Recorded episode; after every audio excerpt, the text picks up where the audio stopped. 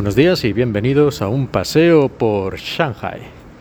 Hoy edición metro. Y por cierto, es la primera vez que tomo el metro desde antes del confinamiento. Y la verdad es que la cosa está bastante parecida a lo normal, excepto con la cuarta parte de gente. Y bueno, que hay que mostrar el código QR con el PCR y todas estas cosas. Pero bueno, aparte de eso, todo normal.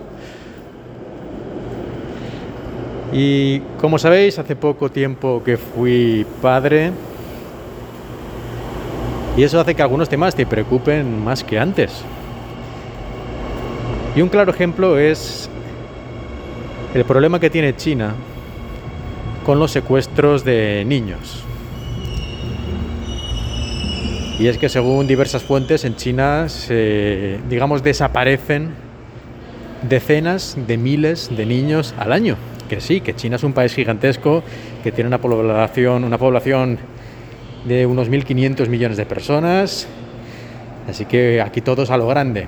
Pero bueno, lo mires como lo mires, decenas de miles de niños desaparecidos al año es algo que es un problema gravísimo. Y sin embargo parece que las autoridades, aunque sí han hecho algo a lo largo de los años, la mayoría de la gente cree que no están haciendo ni de lejos lo suficiente. ¿Y por qué desaparecen estos niños?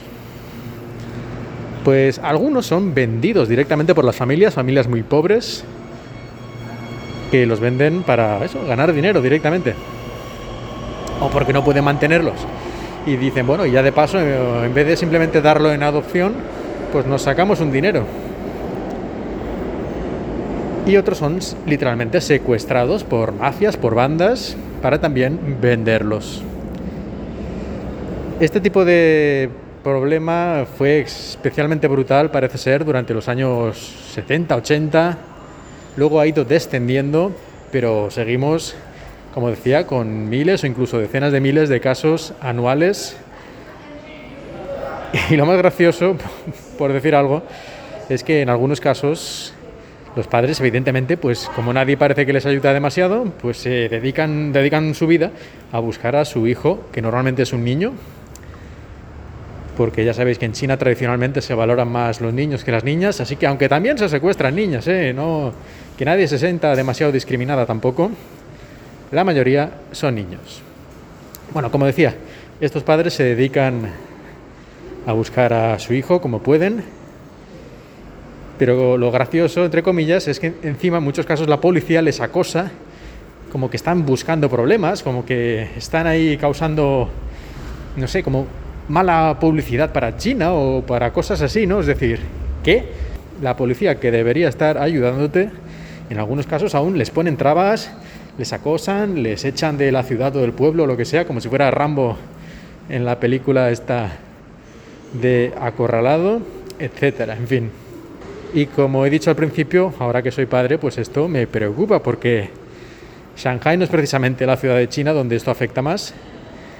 Y en general, pues digamos que yo no sería el prototipo de familia que pierde un hijo en este tipo de situaciones, pero quién sabe, ¿no? Y ya digo, decenas de miles de niños al año, pues te hace tener el doble de precaución, de dejar el niño solo, jugando ahí, con unos amigos en el parque y ese tipo de cosas, porque el problema es real. Esto puede ocurrir en cualquier país, pero aquí es un problema, hasta donde yo sé, muchísimo más grave lo que puede ser en cualquier país europeo, por lo menos. En fin, no sé si esto en el futuro va a solucionarse definitivamente o seguirán con estos números de miles y miles de niños desaparecidos cada año. Y nada, hasta aquí el tema de hoy porque ya me meto en el metro y espero que hayáis disfrutado, aunque es un tema duro, de este paseo por Shanghai. 必须全程。